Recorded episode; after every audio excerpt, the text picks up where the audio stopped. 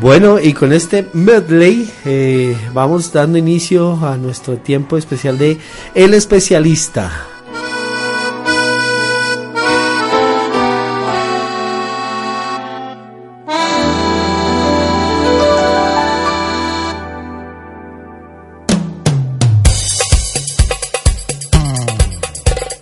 De nuestro querido amigo, músico, comunitario, pastor, mejor dicho, Adam Ben Joshua. Y que esperamos que esté en sintonía, aunque no nos ha reportado. Ah, no, nos reportó temprano, nos reportó temprano. No sé si ahorita nos esté escuchando o tenga, esté allí presente con nosotros. Pero ya en contados instantes aquí nos estamos preparando con nuestra invitada especial. Seguimos con este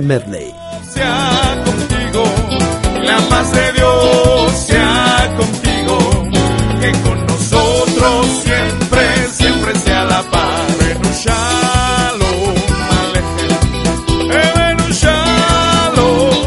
Son las 7 y 32 de la noche, hoy martes 7 de julio del 2015, bueno, hora colombiana. Eh, de pronto los que están escuchando esta repetición o los que nos están escuchando a través de su podcast en cualquier fecha, puede ser a cualquier hora, puede ser en cualquier momento. Un saludo también para todos ellos que nos escuchan en la repetición o nos escuchan a través de los podcasts en sus diferentes dispositivos móviles, tablets, celulares, computadores.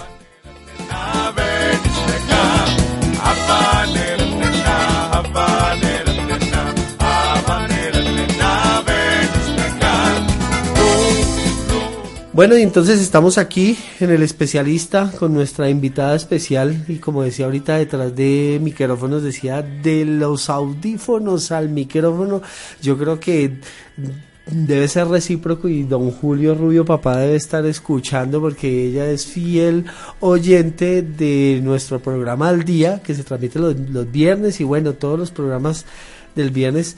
Eh, una persona muy especial en la comunidad, miembro de la comunidad, eh, trabaja hace 14 años en el sector de la, de la, de la construcción, en una constructora, eh, ha estudiado en la universidad en el Colegio Mayor de Cundinamarca y es administrador y constructor arquitectónico, es el título, ¿cierto? Entonces, Yurani Andrade con nosotros aquí en Llover Radio. Yurani, buenas noches, bienvenida entonces aquí a Llover Radio.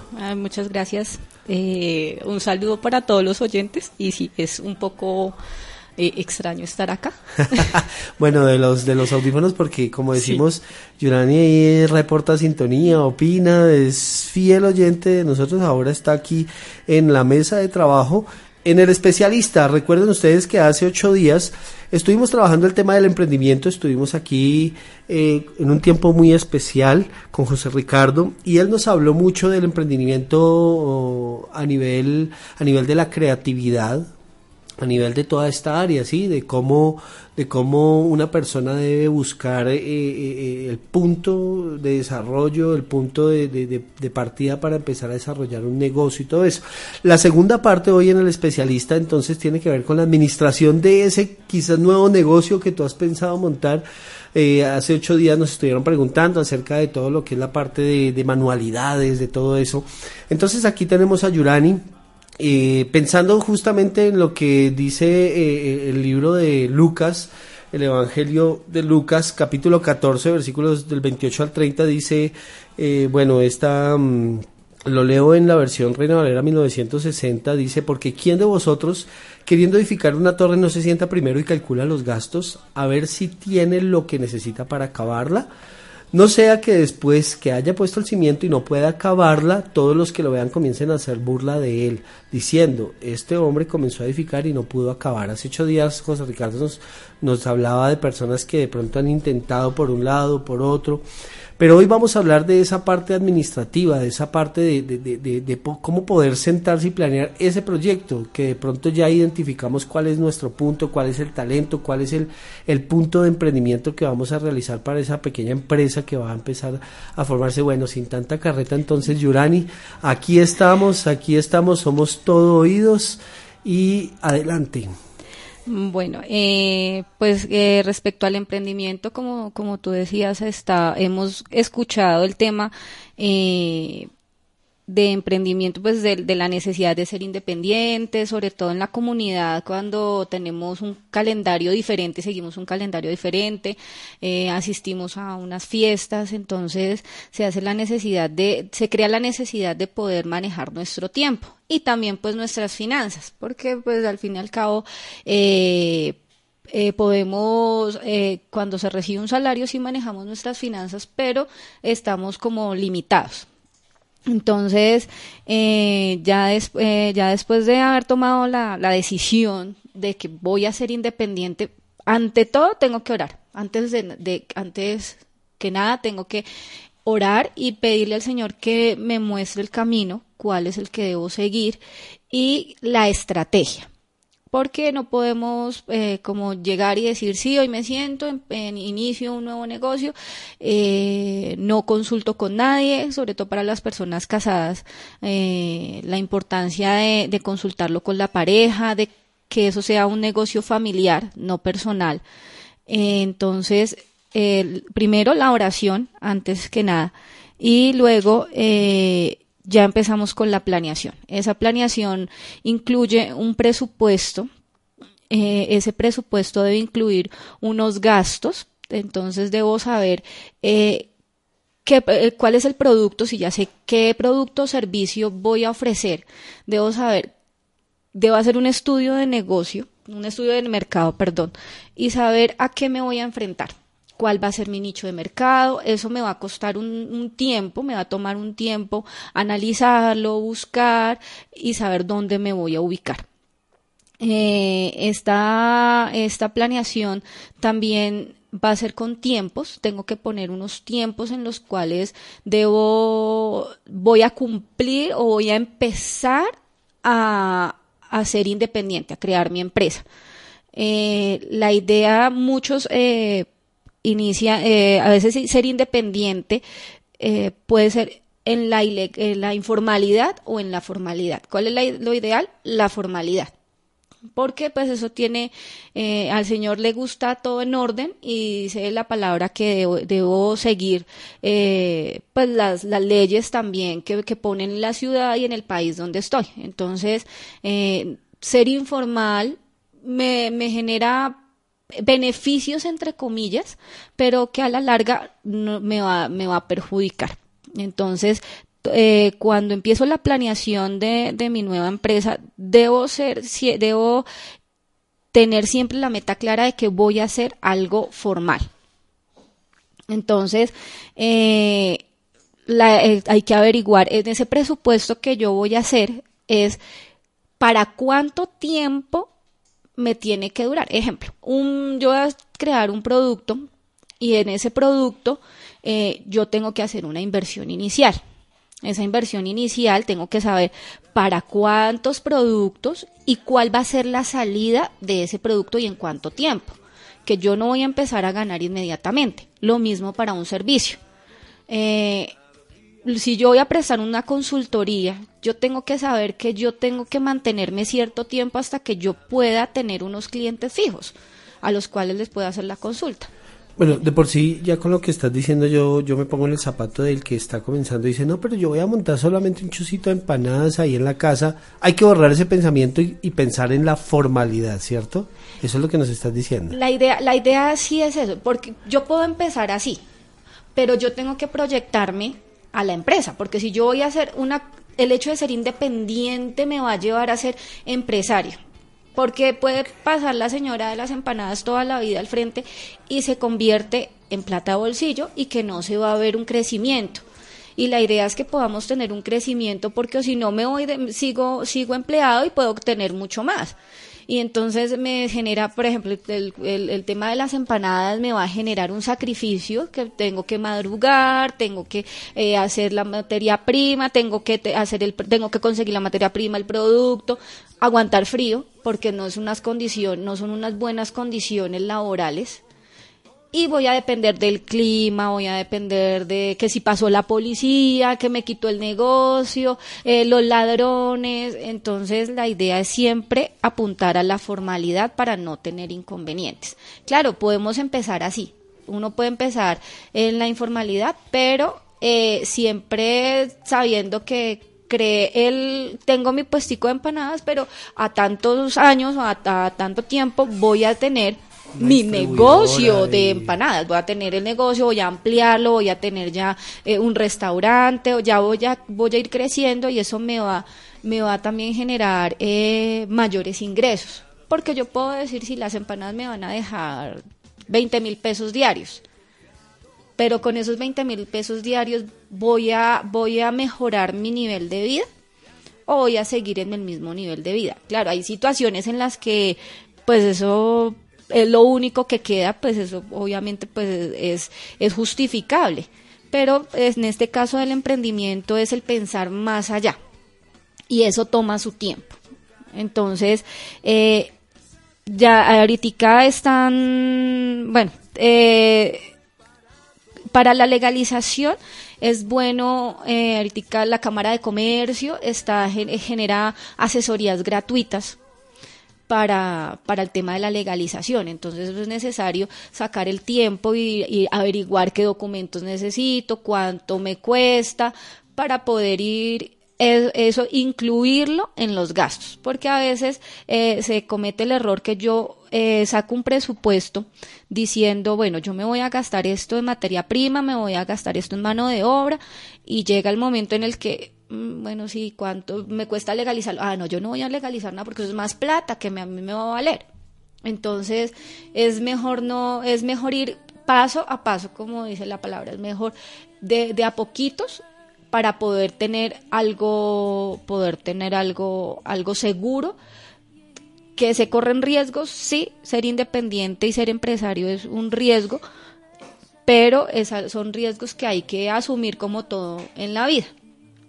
Entonces ya después que tengo todo eso y definitivamente ya empecé mi negocio, tengo mi presupuesto, eh, la idea es que el presupuesto, como lo decía antes, ese presupuesto me alcance para, para cierto tiempo, digamos un año, un año en el que yo tengo que tener una base. eh, si necesito una oficina, entonces saber si necesito una ofi- la oficina, eh, los equipos, la dotación de la oficina, mm, el personal, si voy a necesitar un personal, si yo, si yo voy a ser autosuficiente y me voy a encargar de todo, yo tengo que mantenerme.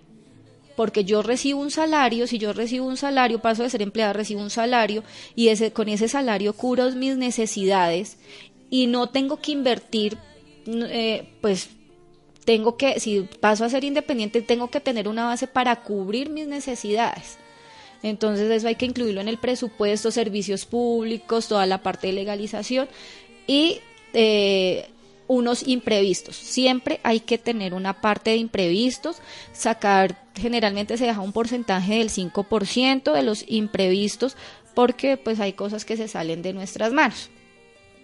Ya después de pasado ese, ese tema, entonces eh, hay unas cifras, eh, ya cuando empieza, la, ya después de haber legalizado, eh, hay unas cifras de las cámaras de comercio eh, que aproximadamente al año se crean o se formalizan 250 mil empresas en todo el país. Esas empresas incluyen eh, personas naturales y sociedades. El 77% son personas naturales y el 23% son sociedades. En las sociedades se incluyen personas naturales que pasan a ser sociedades. Entonces siempre es grande la, la cifra, pero también es grande la cifra de, eh, de, de, pues de, de empresas fracasadas. Y la cifra es que en los primeros cinco años el 80% de las empresas fracasan. De- de- dijimos 250 250 mil empresas. El 80%. En los primeros cinco años fracasan. Y en alto. los primeros 10 años, el 90%. O sea Entonces, que solo el 10 sobrevive a los 10 años de a permanencia. los 10 años. Entonces, eh, ¿qué dicen los expertos? Entonces los expertos que eh, en eso está el presidente de Confecámaras, que es la pues la, la Federación de Cámaras de Comercio de todo el país. Él dice que eh, el- esta- este fracaso corresponde al manejo interno de las empresas por malos manejos administrativos. Los dueños aunque para los dueños las razones del fracaso son necesarias para, eh, perdona, aunque para los dueños las razones del fracaso son necesarias buscarlas fuera de las empresas. Entonces, generalmente, y en la cultura, sobre todo latinoamericana, la culpa siempre es del gobierno. Entonces, eso la culpa es del gobierno por los impuestos. Exprimieron con tanto impuesto, con tanta obligación. La parte, parte sí tienen razón porque los impuestos son altos, son altos y, y la, la, lo tributario tiene mucho cambio entonces eso afecta mucho las empresas. Yo trabajo con empresas constructoras, como tú decías, desde hace muchos años y he visto, he trabajado en empresas sólidas y en empresas que no tan sólidas. En el último trabajo que, eh, en el que estaba en, la última empresa, en la anterior empresa, perdón, eh, pasó esto se unió a la al a ese 80% de las al 80% de las empresas fracasadas. ¿Por qué? Por malos manejos administrativos. Eh, parte de la de, administrar bien una empresa es contar con personas idóneas para el manejo de las empresas. Hay personas, eh, decía uno de, de, mis jefes, decía que hay personas o empresarios que acostumbran a manejar sus empresas como una tienda. Todo en el mismo bolsillo, eh, sacan la plata de un lado, no llevan la contabilidad como debe ser. Al final a los contadores les toca ajustar el, el balance, entonces no me le ponga esto en las retenciones, no hacen, no hacen las previsiones necesarias. Entonces, parte de la administración es rodearse de buena, de buena, de personas idóneas, de profesionales. A veces eh, se piensa que los profesionales son las personas que tienen una carrera universitaria. Y yo creo que un profesional es una persona que tiene una profesión o tiene un, tiene, eh, se dedica a algo y lo hace de forma profesional, de una manera, de una manera adecuada. Y pues digamos que aquí en la comunidad debe ser una, una persona temerosa del Señor. Y, y es como la invitación también a que uno como cuando uno es empleado, eh, también sea esa persona idónea para las empresas. Entonces, cuando yo hago bien las cosas, yo le estoy generando un bienestar a la empresa y a la vez que le estoy generando un bienestar a la empresa, me estoy generando bienestar. Y, si yo produzco buenos resultados, yo puedo entre comillas, exigirle a, a, mi jefe, decirle, bueno, yo le estoy produciendo, entonces usted también, usted, yo tengo, estoy dando resultados, usted también pues me da unos beneficios. Entonces, eh, ese es el, digamos que para poder tener claro eh, en ese tema de rodearnos de buena, de, de personas idóneas, y eso también hace parte del presupuesto que yo tengo que hacer.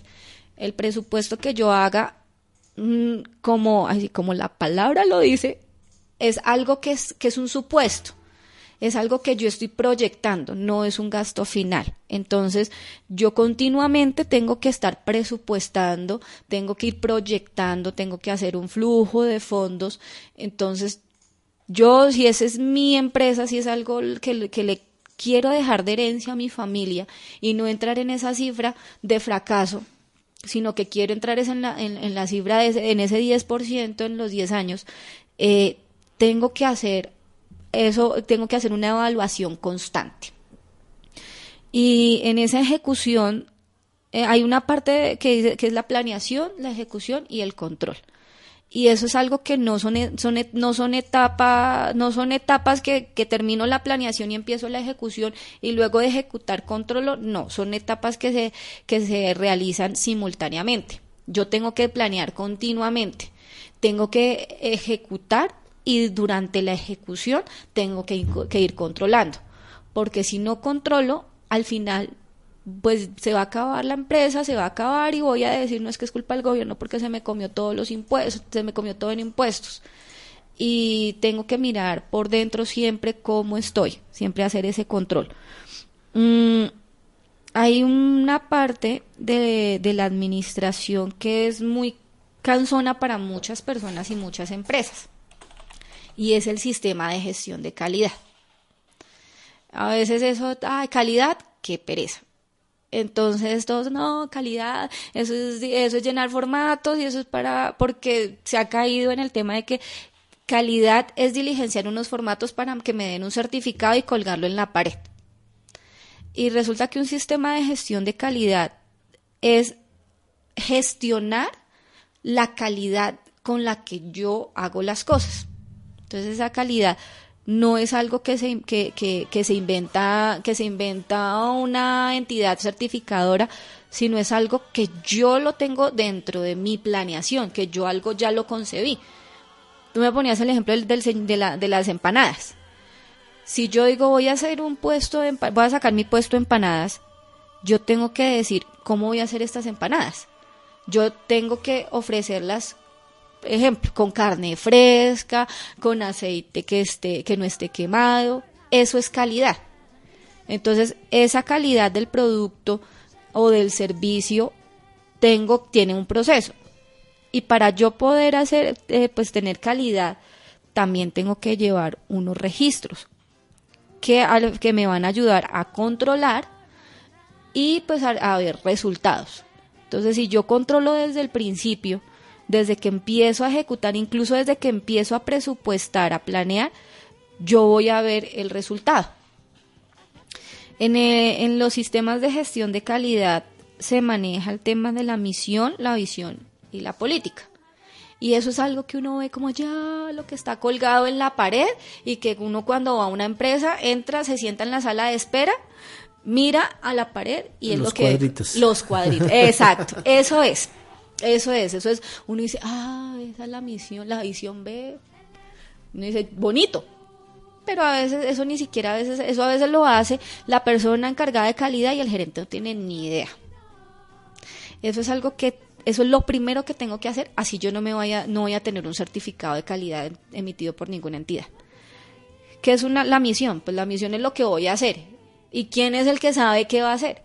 Pues el que está pensando en tener una empresa, en ser independiente. La visión, pues la visión es algo a lo que yo me estoy proyectando. Y esa visión muchos colocan en generalmente es ser la empresa más grande del país, ser la mejor empresa en las constructoras, ser, ser la mayor empresa constructora, hacer vías, hacer casas, hacer edificios, arreglar todo el país. Y esa visión a veces es es un poco soñadora, pero a veces no es tan aterrizada. Entonces una visión sí incluye algo de mi sueño, pero debe tener fechas. Debe tener al 2020 sé estar dentro de las, no sé, 20 mejores empresas del país, sea el negocio al que me vaya a dedicar. Pero para esa visión, si yo tengo claro e, ese tiempo, yo tengo que tener unas metas unos objetivos que tengo que cumplir para poder llegar a esa, a esa meta. Entonces todo es un, todo es, todo va casi que al mismo tiempo. Todo es al mismo tiempo. Entonces todo esto va, nos devuelve casi que al principio.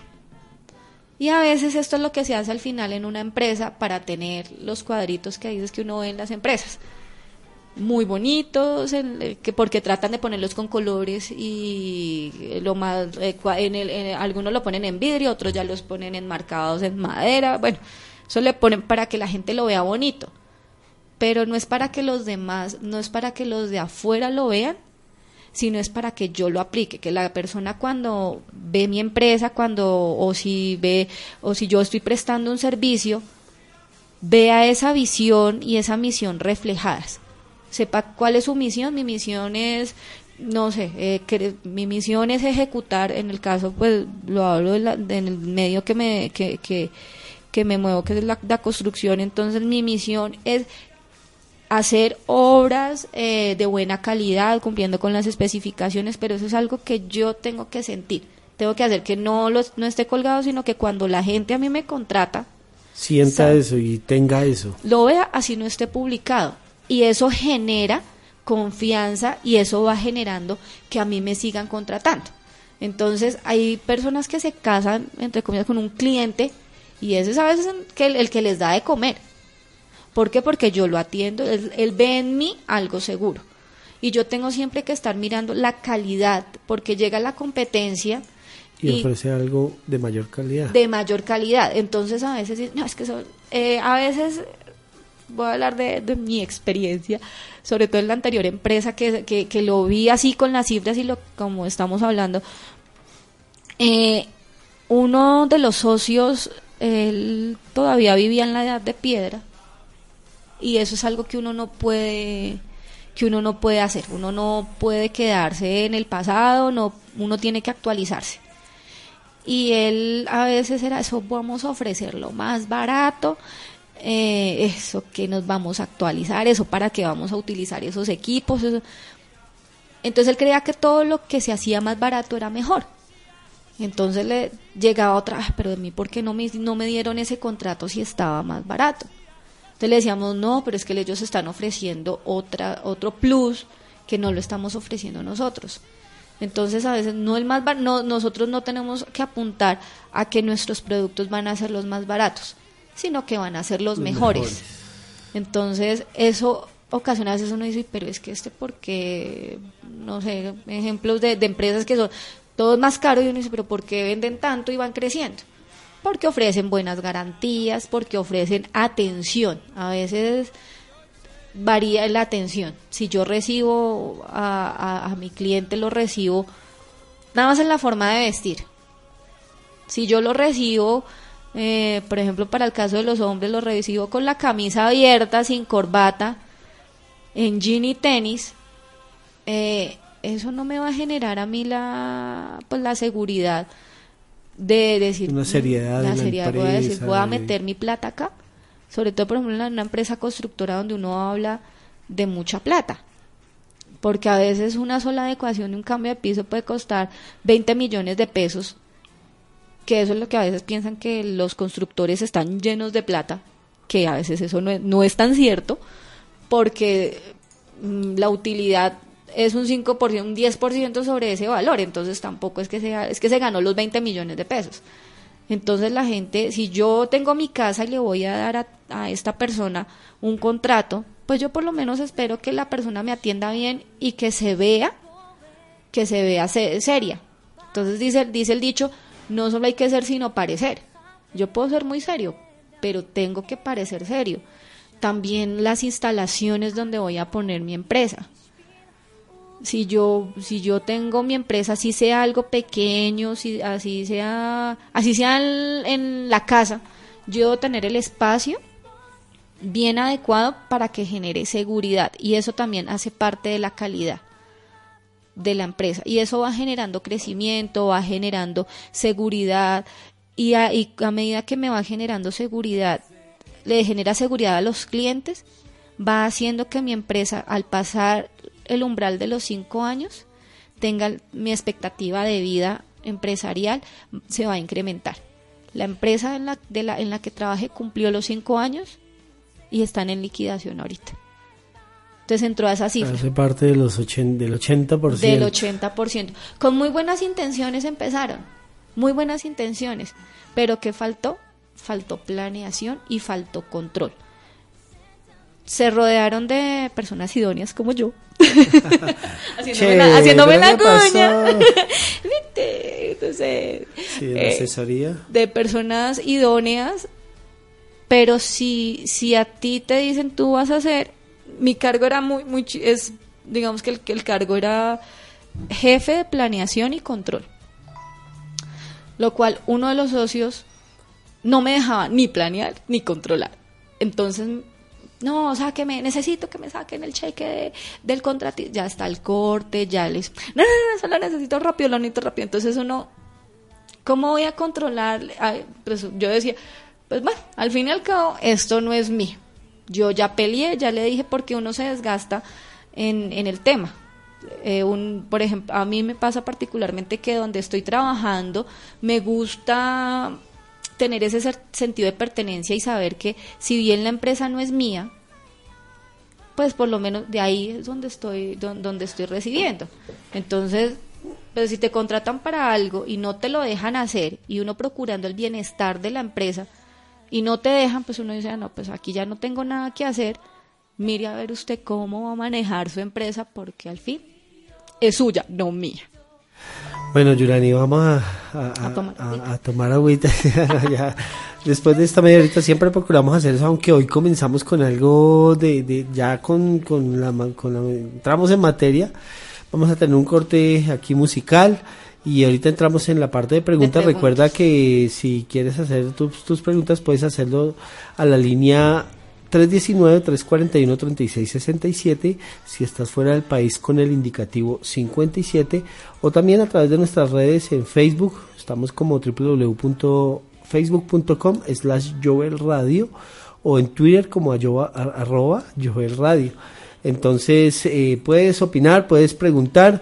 Eh, el tema de hoy es acerca de todo lo que es emprendimiento, la segunda parte, ya entrando en el tema entonces administrativo. Qué riqueza ahí porque definitivamente todos estos temas nos están llevando a varias cosas. Eh, eh, eh, eh, que nos ha escuchado, que ha escuchado también los programas en Mujeres Llover y todo eso, el Señor poco a poco ha estado llamando a nuestros oyentes y a la Keila a esa parte de poder pensar en la independencia.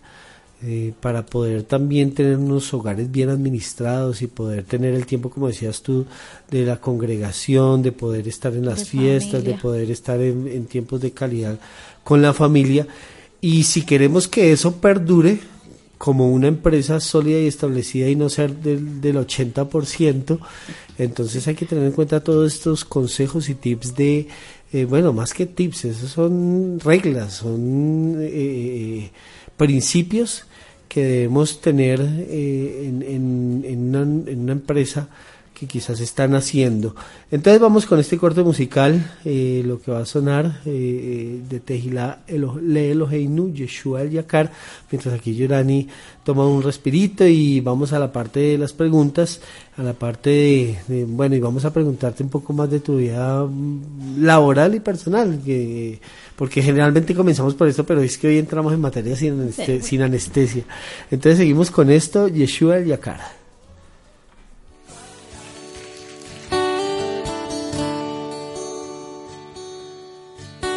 Yeshua el יקר, זה תמים ועטוף הדר פה אחד קוראים לך עמנואל, ברוך הבא.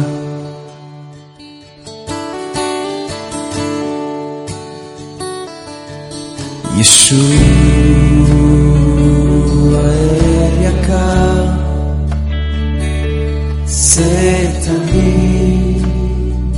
ועטוף אגם לך קוראים לך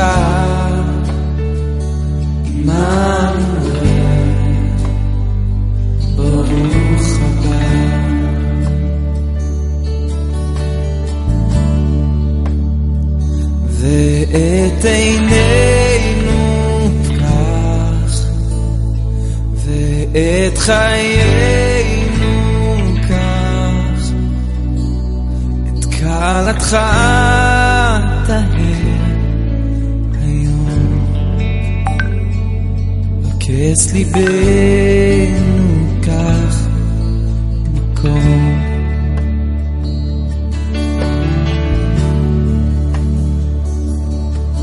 ישוע אל יקר זה תמיד ועטוף אדם לך קוראים לך עמנואל ברוך הבא.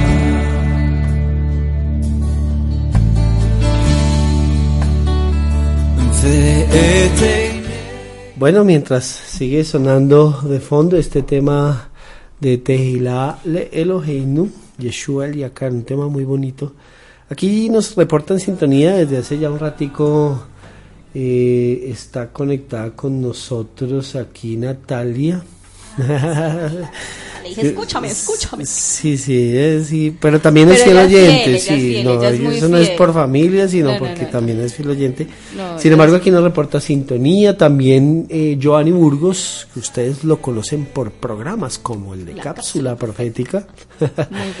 También nos habla, nos, nos sintoniza desde, desde su carro, desde su automóvil. Entonces, eh, me imagino que estará conectado con nosotros a través de su dispositivo móvil, desde su celular, y nos está escuchando. Dice, buen tema, saludos de Giovanni Burgos. Bueno, aquí ya... Ay, ya antes de eso, es que ahorita iba entrando, entonces un saludo para mi compadre Fabio Gracia, que me dijo que lo saludara.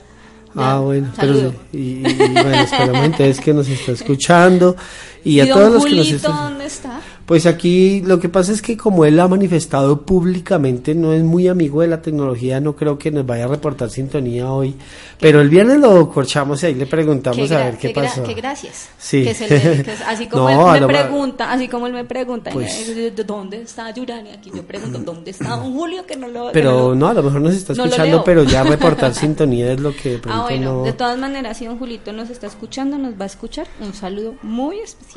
Bueno, entonces ya aquí tenemos preguntas, pero entonces antes de, empezar esta parte de preguntas ya más técnicas, eh, ahora sí, pues yo debería haber comenzado con eso, pero cuéntanos un poco de tu vida, hace cuánto te congregas en, en la comunidad Jovel. Y eh, entonces dije al principio que llevas 14 años en el ramo de la construcción, pero cuéntanos un poquito más de esa, de esa experiencia personal tuya. Ya también nos, nos diste tipsitos antes, ahorita que estuviste en una empresa que hace parte del 80%. Sí. Entonces cuéntanos un poquito de tu vida, de tu experiencia personal y laboral. Ok. Bueno, eh, casada. eh, es, es, ahorita es un tema complicado. Estoy en un proceso familiar eh, esperando, bueno, para todos los que me escuchan, una restauración chévere en la voluntad del Señor, en mi familia. Entonces estoy ahí como... ah, que de- si, si el Señor hace el milagro, lo estaré contando. Entonces, eh, ese tema está ahí. Entonces vivo con mi hijo, mi hijo tiene nueve años, vivo con mi hermanita. Entonces eh, nos congregamos hace cuatro años, este, este, este mes cumplimos cuatro años de congregarnos. Eh, ya conocíamos la comunidad, eh, ya veníamos con gran parte de las raíces hebreas sin ser llamadas así, pero ya veníamos siempre Con nos ese hemos amor por todo lo siempre que nos hemos congregado en sábado. Yo no sé qué es que, que, que es, que es un ir a- domingo, no. A, a culto. No, es al, al culto de domingo no. Sé que es el culto del sábado. Eh, bueno, la pa- gran parte de Kashrut, eh, celebrando Pesaj, eh, se- llamado Santa Cena, pero en el tiempo. Nunca celebramos Navidad. Entonces no sé qué. Estuviste muy cerca siempre a todo lo siempre. que fueron Entonces la llegada a la comunidad fue algo eh, siguiendo siempre la palabra del Señor. Eh, confiamos en, en que Él nos guía por el buen camino, entonces aquí estamos, gracias al Señor. Y creemos que es un buen, un buen, buen pasto para nosotros, para estas ovejitas. Qué bueno. Eh, y a nivel entonces empresarial. Empresarial, los 14, años, lo- eh, siempre he trabajado, siempre he trabajado, el Señor siempre ha dado la provisión. Eh, gracias al Señor no he sabido qué es estar un largo tiempo sin empleo, no sé qué es eso. Entonces eso ha sido el Señor, eso hay, bueno, hay varios testimonios al respecto porque yo soy de las que digo y salgo y, me, y renuncio así no tenga trabajo y no termino de decirlo cuando ya, ya estoy trabajando. Ya hay Sí, oportunidades. el puertas Señor es el Señor es maravilloso, entonces para aquellos que que tienen que tomar decisiones de ese tipo, confíen en el Señor que él es el que provee. No es en nuestras fuerzas, sino en las de él. Eh, empecé trabajando en constructora eh, en la parte de recursos humanos hace 14 años. De ahí empecé a pasar eh, digamos que en el mismo con los mismos socios de las empresas empecé a pasar a obra no quise estudiar. Yo al principio salí del colegio, yo quería estudiar ingeniería civil. Hice curso de ingeniería para técnico en sistemas y eso no era lo mío. Entonces empecé a trabajar en obra, empecé como secretaria de obra, me empezó a gustar el tema. Quería estudiar ingeniería ambiental, pasé tres papeles a la distrital tres veces y no me aceptaron, entonces yo creo que eso no era lo mío tampoco. Ingeniería civil no me llamaba la atención del todo. Eh, yo dije, ya hay muchos ingenieros civiles. Arquitectura, el diseño negado para mí, que el diseño como tal. Entonces, en una de las obras donde estaba trabajando me llegó, llegó el pensum de, de administración de la carrera Administración y Construcción Arquitectónica y al verlo vi que era lo que era lo mío. Entonces recibí, gracias al Señor, mucho apoyo para estudiar, apoyo de mis jefes en las tareas, en todos los trabajos y empecé a encaminarme con el tema y empecé a trabajar. Entonces esa es una ventaja que, que, que se recomienda, pues yo particularmente la recomiendo que es mientras uno está, está estudiando, irse metiendo en la parte laboral de lo que uno está estudiando para ir adquiriendo experiencia. Porque una cosa es lo que le enseñan a uno en la universidad y otra otra cosa es cuando uno ya llega y se siente. eso es, uno complementa las dos cosas, eso es algo muy bueno. Entonces, eh, ahí empiezo a ver eh, la, en la parte del control me empiezo a, me empiezo a enfocar. Entonces, eh, no he estado en empresas muy grandes porque siento que esas en esas empresas que ya están grandes, demasiado grandes, que son los, los monstruos ya, por ejemplo, un Amarillo, un Cusesar, unos Pinas, eh, o los consorcios de vías, ya son, ya son empresas que que no, entre comillas, que no necesitan de mí. Porque ya tienen un... Ya tienen todo hecho. Todo hecho. Entonces es llegar a ajustarse a algo y no, no, no, mi enfoque eh, tan mi, mi, enfoque de experiencia y, tan, y, y, formativo es más de eso, de, de ir construyendo y de pensar a, veces le dicen a uno, ¿y usted qué sabe hacer caso? Entonces me dice, listo, contratado. A mí me gusta hacer caso, pero también me gusta generar, generar nuevas ideas. Que, pues, que o sea, que te hagan caso también. También que me hagan caso. No, pues más que, que caso, sino que sea algo como propositivo, que es algo que uno, de eso se tiene uno que llenar. Tiene que rodearse de personas que le den a uno ideas y uno tiene que ser abierto a, a eso. Entonces, Ah, ahí voy, en la, como les decía, en la empresa donde anterior a donde estoy ahorita, quise, eran dos socios, entonces desafortunadamente, que esa es otra parte que uno tiene que mirar con quién hace una sociedad.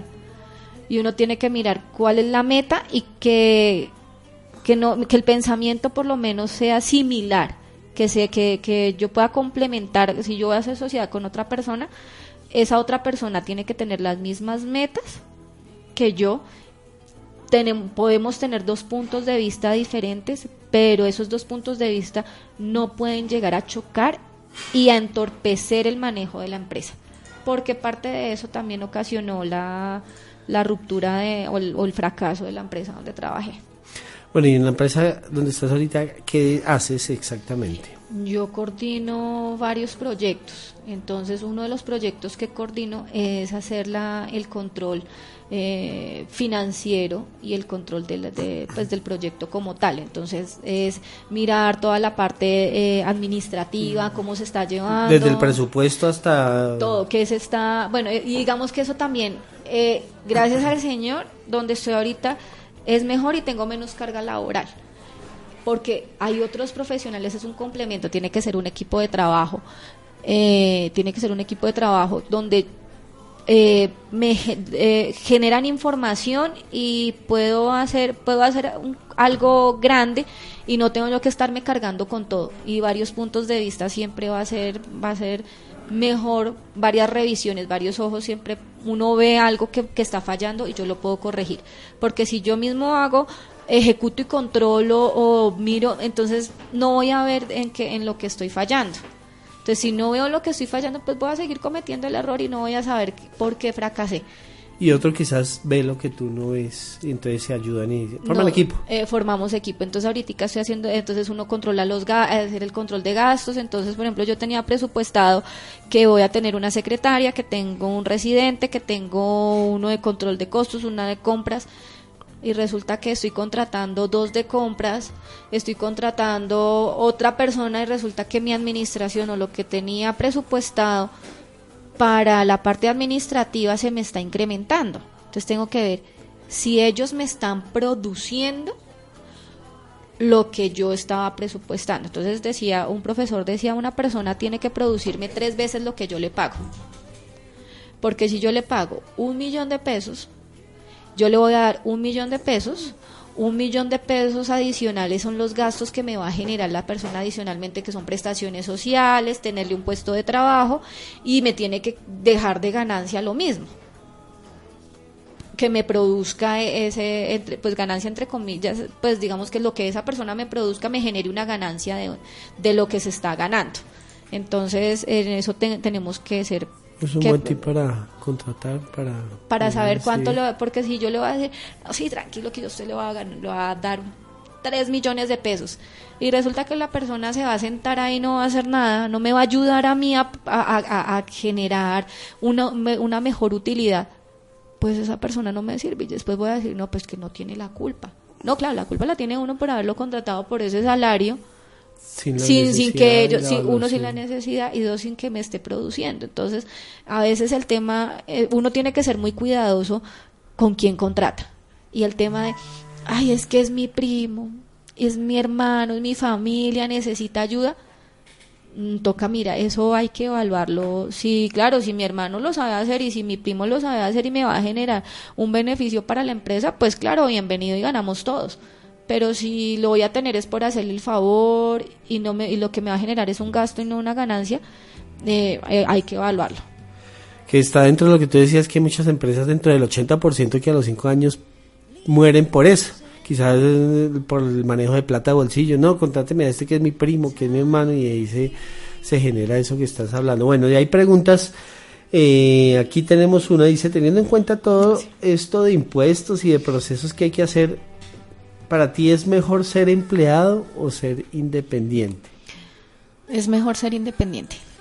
Es mejor ser independiente y cuando soy empleado tengo que tener si si mi meta eso va en la mentalidad. Si mi mentalidad es ser empleado siempre pues me quedo empleado porque eso es lo que lo que a mí me sirve. Hay personas que siempre se van a, uno lo ve sobre todo en los empleados públicos o en personas que siempre están en el mismo cargo toda la vida. Entonces uno ve personas, uno ve a, en, en las entidades, uno ve a la misma, al, al mismo señor Jaime en la, en la recepción, recepcionando los documentos de X empresa. Y uno dice, ah, es el mismo. ¿Por qué? Porque su bici, porque tiene algo fijo, porque no quiere esforzarse más de la cuenta. Eso va en la mentalidad. Para mí es mejor ser empresario, pero cada persona tiene que evaluar qué es lo que quiere y saber que en todo hay un riesgo. Porque es bueno, ser- porque hay que evaluar con el tema de impuestos. Ahorita uno tiene que estudiar e indagar. Entonces uno a veces, ay, no es que cobran muchos impuestos. Sí, pero hay unos beneficios.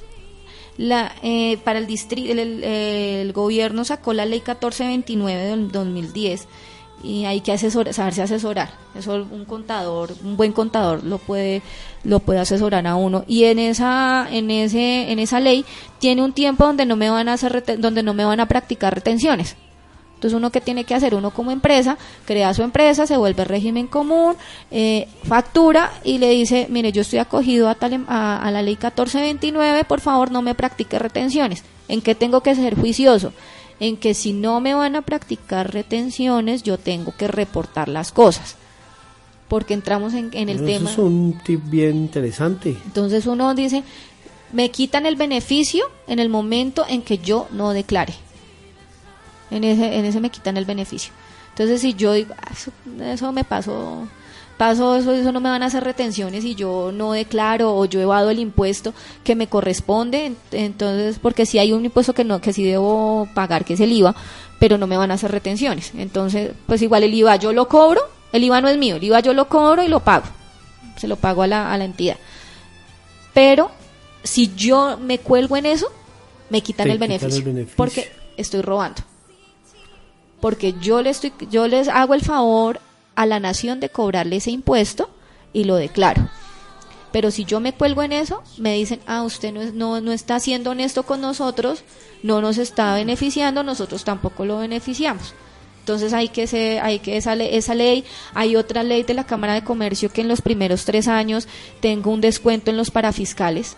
Entonces el primero creo que es Recién, recién recién legalizada la empresa. empresa. Tengo unos descuentos, tengo que, de, tengo que registrarme en super sociedades y tengo que estar actualizando los datos, entonces eh, tengo que hablar con los de las planillas, los que generan las planillas y tengo que mostrarle a la Cámara de Comercio y decir que, es, que, me aco- que estoy acogido a esa ley, eh, que soy beneficiario de, de ese descuento por estar creado en tantos para contratar si para contratar con el estado si yo tengo si yo tengo cinco menos de hasta los cinco años teniendo en cuenta la la mortandad de las empresas en los cinco primeros años, la- las cámaras de comercio dan unos beneficios a las empresas que están en esa época, en los cinco primeros años.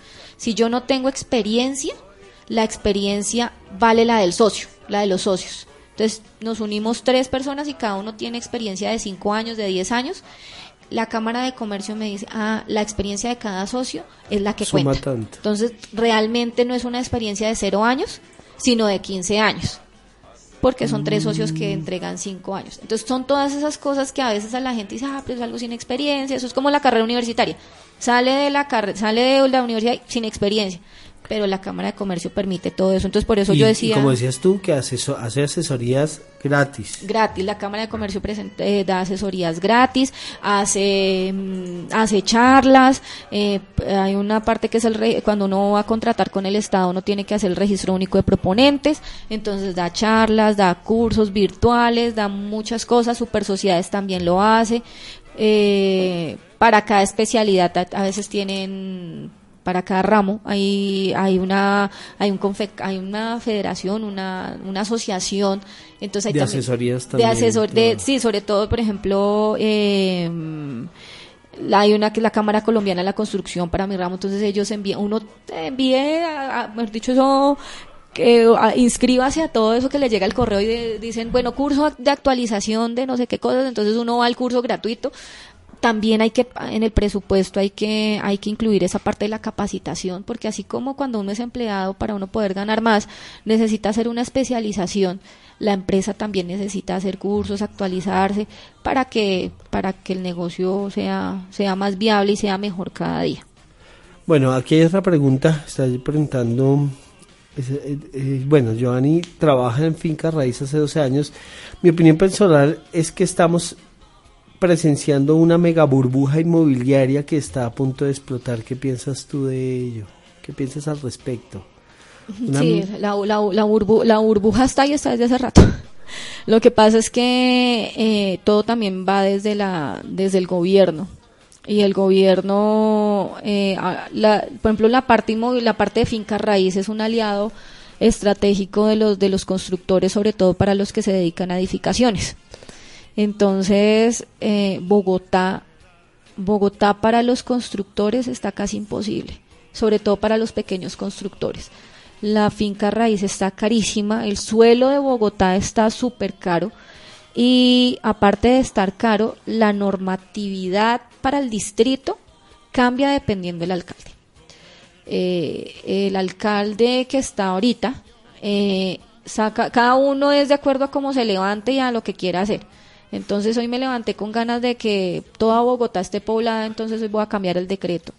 Entonces eh, sacan un decreto modificando, entonces cuando voy a erradicar una licencia de construcción le dicen a uno, ¿con el decreto anterior o con el este decreto? Si está con el decreto anterior, entonces tiene que, eh, son estas condiciones con este decreto todavía se le entonces todavía se le demora eh, entonces preséntese hasta que no lo aprueben no estén firme entonces no lo puede radicar entonces si si yo mejor dicho eso es un Un rollo. un rollo porque entonces también tiene que ver con la corrupción de, de con la corrupción con la corrupción tanto de contratistas como contratantes como empresas del estado todo. porque para el caso de las edificaciones los los curadores eso es al que más plata le ofrezca desafortunadamente entonces uno dice yo quiero construir un edificio de 18 pisos entonces la norma le dice no solamente puede construir 5 Uno dice, pero ¿por qué 5 si al de, al de enfrente, de, de la, del andén de enfrente? Tiene, tiene, Tiene 18. Ah, no, es que la norma para él, el estudio suelo, el, el, el, el decreto para él es diferente. Para allá cambia, para allá cambia.